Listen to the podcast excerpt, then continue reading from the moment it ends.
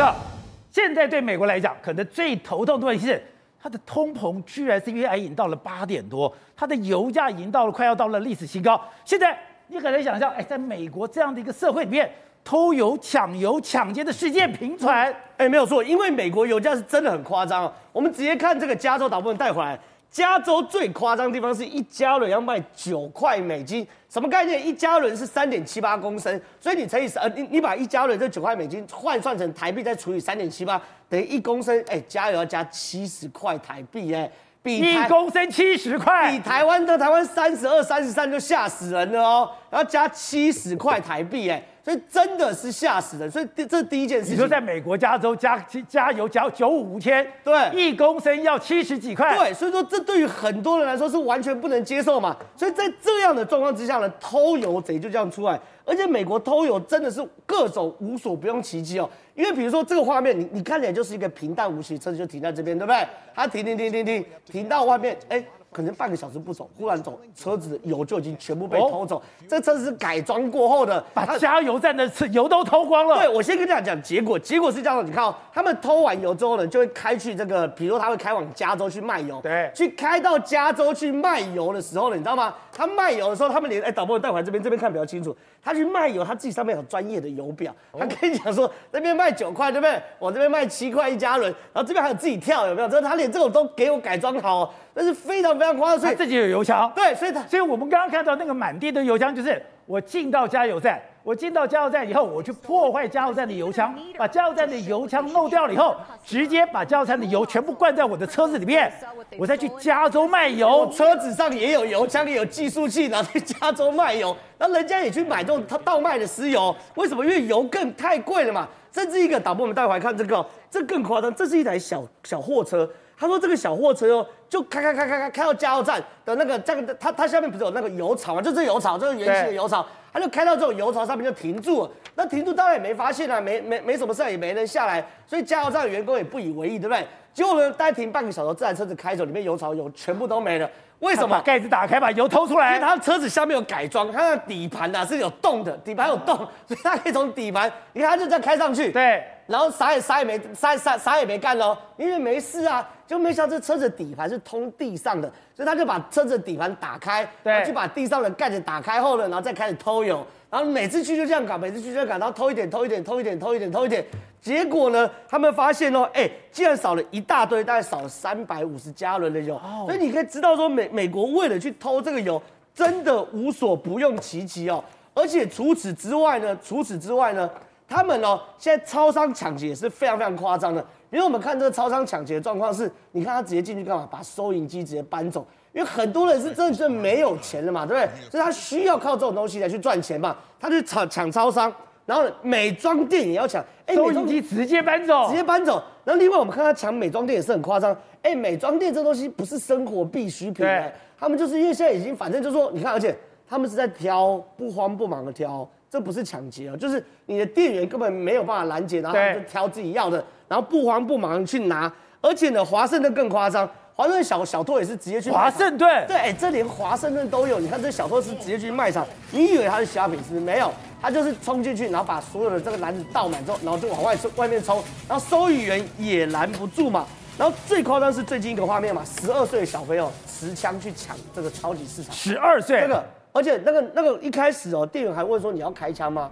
然后小小朋友二话不说直接开枪射杀，直接对空鸣枪。对，所以变成说连这个这个十二岁小朋友都都敢开枪，然后店员哎对空鸣枪，店员没办法，只好赶快把东西拿给他。所以这些事情你就可以发现，美国整个生活压力跟物价是非常非常大的。不是很夸张，是他说。美国六月到了今天，只有一天六月六号没有枪击案件，每天都有。对，而且是非常非常夸张的。所以这些事情呢，除此之外呢，更夸张事情是什么？它整个物价我们帮大家统计完，你看哦，来，培根涨十五点三，牛肉涨十趴，蛋涨三十二趴，然后呢，包含水果涨八点二趴，面包涨八点七趴等等的，你看到全部的东西都一路都上涨，甚至连新车也涨十二十二趴左右啦。然后这个服装就是比较冷的服装也要涨五趴，所以你可以看到现在美国是万物皆涨，对不对？所以宝杰哥现在竟然出现一个状况，叫做加州大逃亡。什么叫加州大逃亡？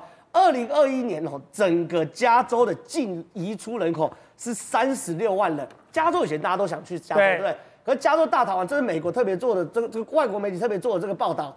加州大逃亡少了三十六万，你知道跑去哪里？跑去墨西哥生活啊！所以你你可以看到，美国现在整个通膨已经重到变。而且我在里面最夸张是，以前不是讲说中国很夸张，连地沟油都在吃吗？对。结果现在我刚刚讲，它在缺油，缺油我就偷汽油，但是。有些油我得万物齐涨，我要吃饱，我连地沟油都偷。对，现在他们连地沟油都偷，为什么呢？哎，这个是偷地沟油的画面哦，这就是它就一般嘛，我们食用油不是，比如说麦当我就排掉嘛，对不对？就排掉过程中，他们发现这个食用油，我可以把它去做回收。我如果回收的话呢，那我就可以赚大钱。为什么呢？因为他说以前的食用油，以前就在中国看到，现在美国也有这个东西。以前一箱食用油是十六块到十七块，现在一箱食用油是五十块美金哦，所以非常非常值钱。所以现在连这种回收的收水桶的油照样去偷，你就会发现美国人真的生活压力真的非常非常大。还有，你从事国际贸易也很多年了，哎，你说今年是你碰到是第一个，真是万物齐涨，还有你的运输成本已经让人受不了了。之前商周有一个新闻说，未来是鸡排一百块的时代，也就是说，鸡排这种我们印象中五六十块的东西，最后现在要涨到一百了。对，所以现在的东西其实是一个万物齐涨的年代。那它其实有非常非常多的因素所累积起来的。对，那你可以看到，像今年这个乌克兰的这个战争呢，就是压倒骆驼的最后一根稻草。为什么？因为这个区域其实产了非常多的小麦。有没有产了非常多的玉米？是。那小麦跟吃的有关，为什么？因为小麦是面粉的来源，而且无独有偶啊，现在很多小麦生产国都出现问题啊。那这些东西累积起来，现在还不是最重要的时间，因为真正的影响是大概到今年九月、十月之后。现在还不是高点。对，因为因为乌克兰战争它打起来时间是两二月多嘛。对，有没有？所以那时候种下去的小麦还没有收成。那之前是靠之前的小麦来来来维生，粮仓对，之前的粮仓来供应。那等于说今年种的都没有进来啊。哦，那也就是今年秋天应该要顺利进来的这些小麦、这些玉米全部都没了，所以就会越来越抢。所以你看，像去年大概十一月的时候，你看到港，对，到台湾的小的玉米一公斤大概才九块，现在到台湾的玉米一公斤要十三块半。也就是说，它已经整整涨了四十 percent 的的费用，玉米就涨这么多，对，玉米就涨了四十 percent，所以这个饲料一直在涨的时候，就影响你的什么养殖，影响你的这些需要饲料的肉类。所以我们刚刚看到乌克兰，我们在做军事新闻的时候，你看到是满地的弹坑，满地的弹坑等于说是整个俄罗斯狂轰滥炸。可是你看到是那些狂轰滥炸这些东西都是农田，这一炸你不用播种，不用收成了。对，所以这些谷物。谷物影响就到你的肉嘛，还有一个就是高运价，高运价就是通膨的万恶之首啊，因为你什么都要运，然后运进来又贵，你像以往啊，美西回来啦啊，对，航班是很空的，一个冷藏柜大概五百到一千美金就有了，现在一个冷藏柜进来要三千五百块美金以上，对，所以以往啊，你可能全部的费用加一加，一柜进来台湾五万块，对，现在没有个十一二万是不可能的，那过去就更贵了。过去的话，以往一柜大概三千美金左右，现在一柜的话，去年涨到两万多，那一现在大概维持在一万二到一万六千块美金之间。而且最值得关注的是什么？就是日本，因为日本号称叫物价模范生。对，为什么？因为它从它从泡沫经济之后啊，这个国内都没什么在涨，所有价格都没什么啊。所以最近啊，菲律宾驻日本的大使就就在日本就讲了，就是拜托日本零零售消费者多拿一点钱出来。为什么？因为日本，因为菲律宾的香蕉主要都到日本，对，已经太久都没有涨价了。那这一两年来，所有涨幅都是菲律宾吸收啊，菲律宾已经活不下去了。所以说，拜托日本的消费者容忍涨价，让日本所谓的物价模范生，从来都不调涨的香蕉也要调涨了。走，你说这张照片最能够代表拜登现在的处境？他真的因为通膨搞得焦头烂额吗？对，没错。实际上，根据最新的这个通膨率是八点六，八点六，这是什么数字？这是一九八一年以来的四十年来的新高。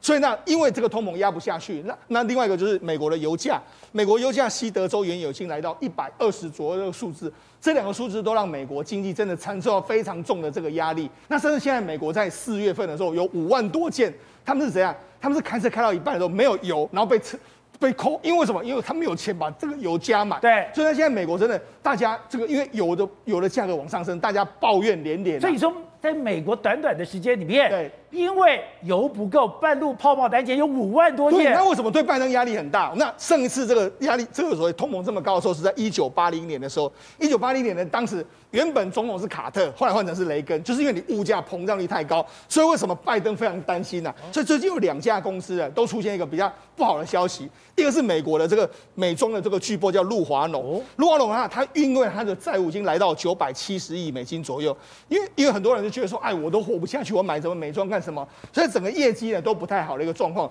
另外就是星巴克。星巴克，哎、欸，我这个都没有，这个买这个玉米、黄豆、小麦都没有钱了，我怎么去喝咖啡？所以现在整个这个过去来说的话，都都算是这个绩优股，对，都面临到非常大的营运的压力的这个情绪。所以它商业也出问题了。对，那你知道，事实上拜登拜登现在怎么样？拜登现在只能够东怪西怪，东怪西怪。第一个，他就说，哎、欸，为什么会有这个物价？他说是普丁造成的这个结果啊，是因为普丁发动这个战争，好，把这个罪都怪给普丁。另外第二个，他现在骂什么？骂艾克森美孚石油。哦，他说什么？你看他今天还说，我知道艾克森美孚石油今年赚的都比上帝还要更多啊！哎、欸，他就直接这样讲。骂石油公司。对，他骂什么？他就说的，哎、欸，他们有这个，他说石油公司有九百个这个钻钻探的许可，为什么没有钻探呢？因为油价没有下跌的时候，他们可以赚更多。他在骂艾克森美孚石油。好，除了骂完艾克森美孚石油导致油价大涨之外，美国今年物价通膨还有一个原因是海运的关系。他现在也开始骂海运哦。他说：“那个啊，九大航运商啊，你们过去一年赚了这个一千九百亿美金啊，那让这个所谓运价涨了这个一千趴左右啊，这是造成所谓的运输费还有这个商品价格高涨的原因啊。现在美国就准备还要再用一个法令来限制这个油这个所谓航商的这个价格，所以他现在拜登的东怪西怪，东怪西怪，但是。”事实上，他没有办法解决这个通膨的时候，他的民调真的就会一路往下。所以你说现在这样，石油公司这些航运公司完全不甩拜登吗？当然不甩拜登。所以现在拜登怎么办？拜登有一个有一个传言说，他不是准备要去沙乌地阿拉伯吗？那为什么要去沙乌地阿拉伯？哎，因为第二个，那事实上沙乌地阿拉伯的王储萨尔曼的，他们之前美国共民主党曾经批评过他，因为他之前卷入所谓记者的这个谋杀案的时候，他们批评他说是人权的屠夫啊，是是杀手啊，是 murderer 啊，就没想到。他们跟他闹翻的时候，现在因为这个油价的关系，他又搞不好要去拜访他，要跟他和好，否则的话，沙乌地阿拉伯如果不扩不增产油后，对他的这个美国的油价压力会非常非常巨大。所以说，拜登现在处在一个左右为难的状况。对，他一开始跟石油公司处不好，他一开始为了环保，我不让你开采页岩油，就现在回过头，你要人家开采，人家不甩你。对，还有现在沙乌地阿伯跟你关系也紧张。对，没错，事实上很多都是拜登的政策、民主党的政策导致的结果。因为第一个。